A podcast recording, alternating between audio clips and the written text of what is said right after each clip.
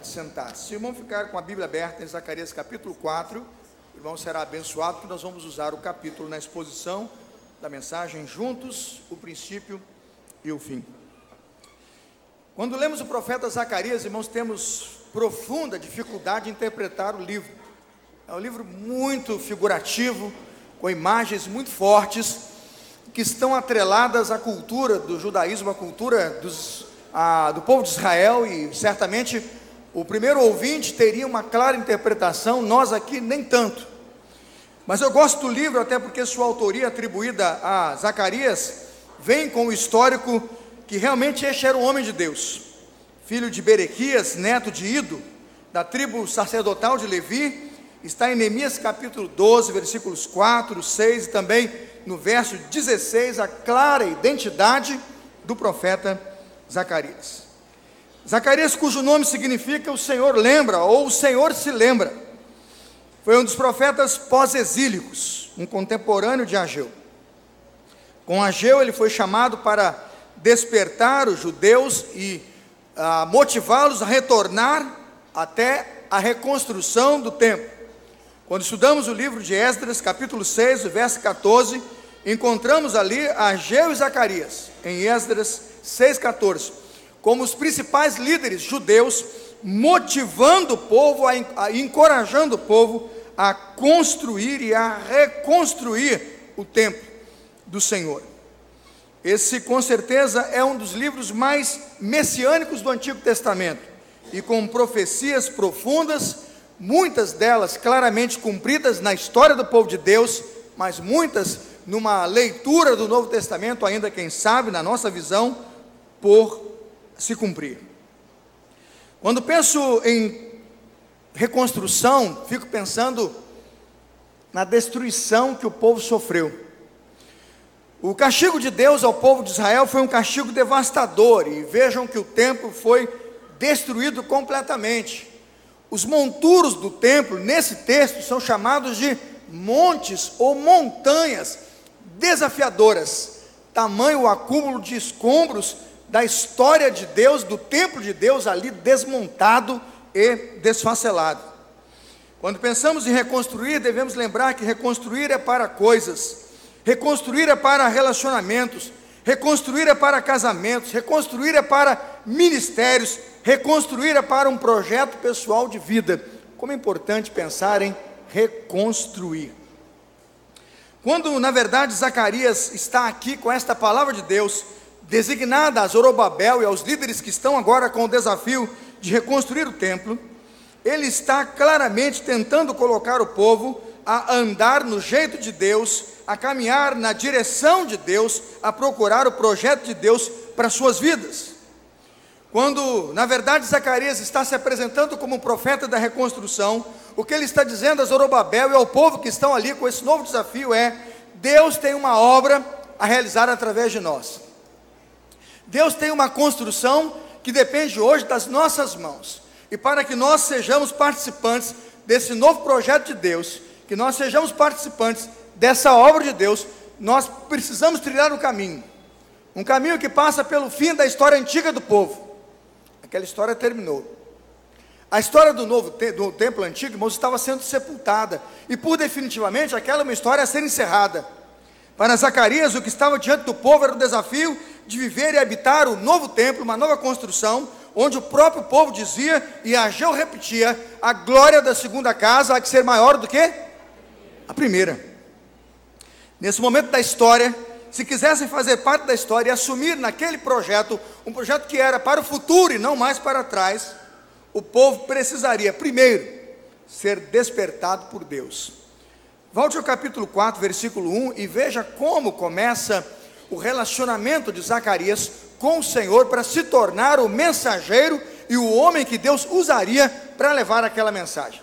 Zacarias capítulo 4, verso 1 diz assim: Depois o anjo que falava comigo tornou a despertar-me, como se desperta alguém do sono.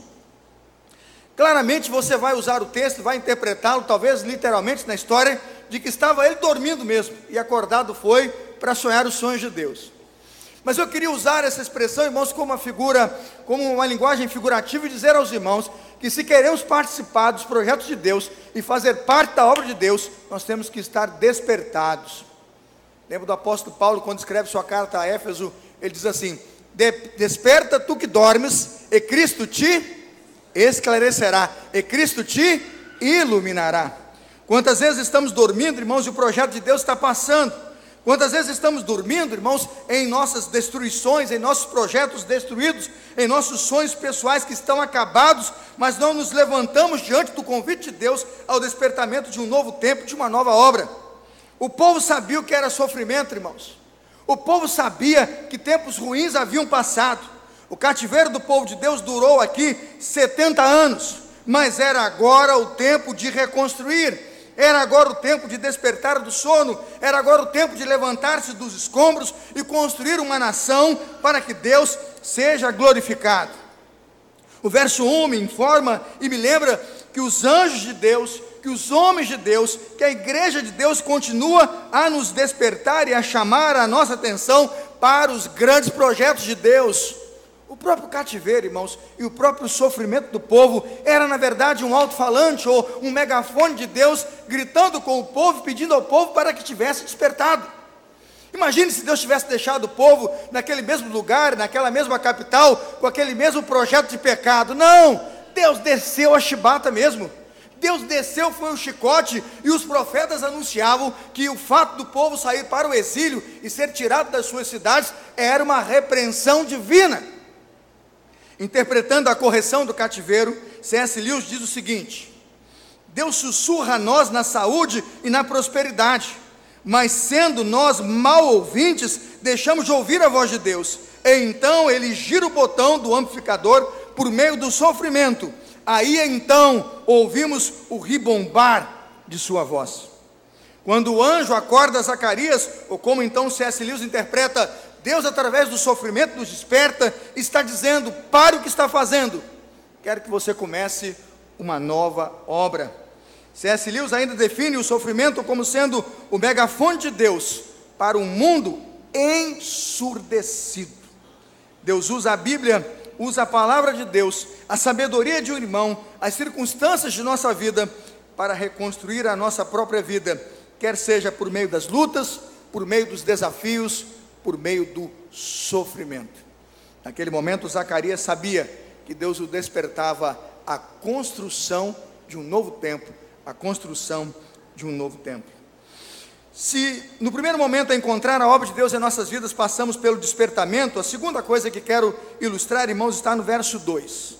A palavra do Senhor vai dizer claramente a partir do verso 2 do capítulo 4 o seguinte: E me perguntou: O que você está vendo? O anjo perguntava a Zacarias. Respondi: Veja um candelabro de ouro maciço e um recipiente para azeite na parte superior, e sete lâmpadas e sete canos para as lâmpadas. A pergunta, irmãos, clara que faço aqui é: Pastor, o que é que isso significa? Significa que numa segunda visão, para participar do projeto de Deus, ser abençoado por Deus, irmãos, num projeto de reconstrução, você precisa descobrir o quanto você é precioso. Talvez você não tenha notado, mas em nenhuma vez na figura e no texto sagrado, um candelabro maciço de ouro aparece. Os candelabros quase nunca eram maciços, eram compostos por madeira de acácia e cobertos com ouro. Estude lá Levítico, estude lá o, os símbolos do Velho Testamento, a grande maioria dos candelabros feitos não é, com madeira e depois então cobertos não é, com ouro, e fazia-se um acabamento em ouro. O dado novo aqui é que esse candelabro não tem qualquer coisa dentro, ele é maciço, ele é maciço e de ouro puro. O que Zacarias está fazendo com esta figura, irmãos, é retratar algo que o profeta Isaías fez muito bem e mostrar a Israel que Deus ainda estava preocupado com o seu povo e Deus tinha o seu povo por precioso. Isaías 43, o irmão quiser acompanhar na leitura preciosa do texto, fará muito bem. O irmão verá como Deus exalta o povo e dá a ele um valor que o povo de fato tinha para o Senhor e quanto Deus estava desejoso de reconstruir com o seu povo uma história de fidelidade. Isaías 43 diz assim: Mas agora assim diz o Senhor, aquele que o criou, ó Jacó, aquele que o formou, ó Israel, não tema, pois eu o resgatarei, eu o chamei pelo meu nome, você é meu. Quando você atravessar as águas, eu estarei com você. Quando você atravessar os rios, eles não o encobrirão. Quando você andar através do fogo, não se queimará. As chamas não deixarão em brasas, pois eu sou o Senhor seu Deus, o Santo de Israel, o seu Salvador. Dou o Egito como resgate para livrá-lo, a Etiópia e Seba em troca de você. Versículo 4: Visto que você é precioso. Mais precioso, irmãos, do que o, o ouro fino, e mais precioso do que o ouro é o povo de Deus para o seu Deus. Eu louvo a Deus, irmãos, porque o nosso Deus já planejava resgatar o seu povo, e neste momento da história, quando desperta o profeta Zacarias, essa mensagem está dizendo que nós somos um povo de alto valor, um povo que custou a Jesus Cristo o seu mais puro e precioso sangue. Gosto muito dos nossos cultos quando cantávamos, sei que foi pago não foi promoção, não, irmãos. Pague, como é que é? Pague dois, pague um e leve dois, né? Pague quatro, leve não sei o quê. Tem essas promoções, R$1,99, não sei o que lá. Lá nos Estados Unidos tem muitas essas lojas, né? Five Below, Dollar Tree, você vai lá, é tudo por um dólar. Fico pensando, como você crente tem valor. Deus pagou você e comprou você com o seu sangue inocente, vindo o próprio Jesus a descer aqui e a resgatar-nos para a eternidade. É precioso o povo de Deus ou não, irmãos? Comprado pelo precioso sangue de Jesus. A mensagem de Zacarias àquele povo, quando aponta aquele candelabro de ouro maciço, retrata ao povo, a preciosidade do povo, como Deus queria, primeiro corrigi-los e discipliná-los, porque Deus, como um bom pai, corrige ao filho a quem ama. Mas era importante destacar-lhes a mensagem de que aquele povo era um povo precioso. Mas a terceira mensagem que encontra o texto, não somente de despertamento do profeta a participar da obra e do povo despertado a reconhecer como Deus via valor naquele povo e queria resgatá-lo e resgatou-nos por um bom preço. Também encontro como terceira lição, irmãos, a mensagem da reconstrução naquele templo, de que era preciso perceber a providência de Deus nas nossas vidas. Veja os versos 2 e os versos 3, ainda do profeta Zacarias, quando na palavra do Senhor nos diz, versos 2 e 3: Com um recipiente de azeite está na parte superior. Ele diz assim, verso 3: Há também duas oliveiras junto ao recipiente, uma à direita, uma à direita, diz a palavra, e outra à esquerda. Além da visão do candelabro e de um povo especial que Zacarias visualizou, irmãos, o que Zacarias viu também é que, na verdade, o Senhor estava providenciando o próprio alimento para aquele candelabro, a própria chama para aquele povo, ou seja, a própria ação iluminadora para a vitória daquele povo. Nenhum outro candelabro se parece com esse na Bíblia. Você pode estudar a Bíblia toda. Por favor, estude. Não tem. Um candelabro com autogeração de energia. Imaginou? Todos os candelabros você tem que estar lá alimentando com azeite, botando lá e tal, não sei o que, e vem e enche, e tem que ser no, no, no santuário de Deus, lá no, no, no tabernáculo antigo, uma luz que nunca o que? Se apaga. Esse tabernáculo aqui, irmãos, espiritualmente visto, e este candelabro visto por Zacarias, tem uma coisa que eu chamo de providência divina. Ele tem um óleo que não acaba, ele tem um azeite que não tem fim, obviamente então ele terá uma chama que nunca se apagará. O que na verdade Zacarias está vendo, irmãos, era a energia que sustentaria o trabalho e o caminhar do povo. E você diz assim: Pastor, que energia é esta? Que poder é este? Que luz é esta que tem o povo de Deus para reconstruir? O povo não precisava desanimar, não. O povo poderia, no meio das lutas que iria enfrentar na construção do novo templo, se enfraquecer, ou desanimar, ou, ou dar um passo atrás, ou desistir. O que Zacarias está dizendo é: não precisa, porque há da parte de Deus um combustível Há da parte de Deus um fogo renovador, há da parte de Deus um incêndio, uma providência que nos fará caminhar com, é, com, com, a vontade do Senhor e com o sustento de Deus para que essa obra continue. Onde está esse fogo? Onde está esse incêndio? Onde está essa providência do Senhor? Zacarias capítulo 4, versículo 6. Volte ao texto que você já leu comigo. Esta é a palavra do Senhor para Zorobabel, não por força nem o quê? Por violência, mas pelo quê, irmãos? Mas pelo quê? Se alguns disserem para mim, 2019 vai ser um ano difícil, novidade, para mim, novidade.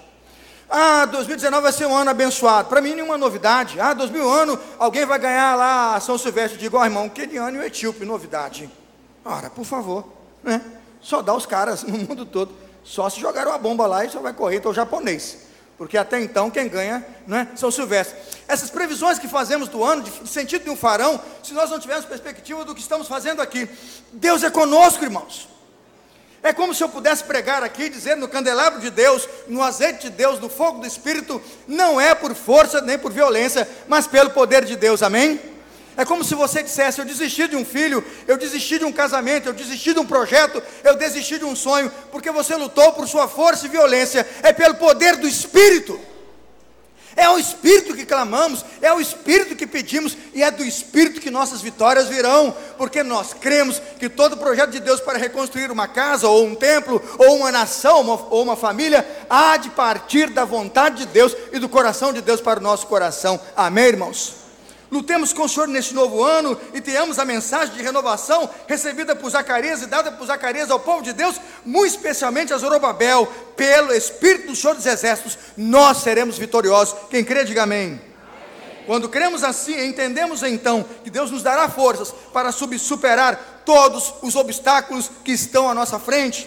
Daqui a nove minutos, iniciamos um novo ano. Daqui a nove minutos iniciaremos o projeto de reconstrução do primeiro piso das salas das crianças. Daqui a nove minutos recomeçaremos um ano de ministério missionário. Daqui a três meses, uma nova campanha missionária. Daqui a cinco meses, um novo projeto de famílias. E você pergunta: quem vai conosco? O Senhor. Desafios virão? Virão. Lutas virão? Virão. Mas o Senhor é conosco. É como se nós pudéssemos dizer o que o Senhor prometeu a Zacarias e a Zorobabel, promete a nós, nos dá como palavra de reconstrução. Versículo 7 diz assim: Quem você pensa que é, ó montanha majestosa? Grava esse versículo, você vai precisar dele esse ano. Pode botar em vermelho, tem caneta vermelha, bota, se não tem, bota em azul mesmo. Mas marca, você vai precisar desse versículo esse ano. Quando aquele tentador vier, quando aquela luta medonha vier e quando você se sentir pequeno, irmão, levante a sua Bíblia, invoque o versículo 7, ponha o dedo em rixa esta montanha e diga: Quem é você, montanha, a montanha majestosa? Quem é você, montanha perigosa? Quem é você, montanha grandiosa? A palavra do Senhor a Zorobabel foi: Você se tornará uma planície, você se tornará um lugar plano. O que Deus estava dizendo, irmãos, é que nenhuma montanha e nenhum desafio é maior do que o nosso Deus. Poderiam faltar recursos, poderiam faltar pessoas, e, e, entenda bem, irmãos, que as montanhas aqui em Jerusalém e na questão do templo eram os monturos do templo antigo. Era como se o povo olhasse para aquelas monturas, para aquele monte de lixo e dissesse: se isso um dia aconteceu, vai acontecer de novo. O que Deus está dizendo é: não, removam essa montanha, removam esse passado, esse passado ficou para trás, é tempo de erguer no lugar desse monturo um novo templo para a glória do Senhor. Quando os problemas vierem, quando a adversidade chegar, quando a luta se projetar à sua casa, responda à pergunta de Deus: quem você pensa que é montanha? Majestosa. O meu Deus fará de você, irmãos, uma. Ao crer nessa promessa, ao confiar nessa palavra, Zorobabel, o povo de Deus, caminhou na direção da reconstrução. Ouvindo a voz de Deus, o povo edificou para o Senhor uma casa. E o que isso me ensina? A última e derradeira lição desse sermão: Deus há que completar a obra que ele começou. Deus não deixa templos pela metade. Deus não deixa casas sem janela.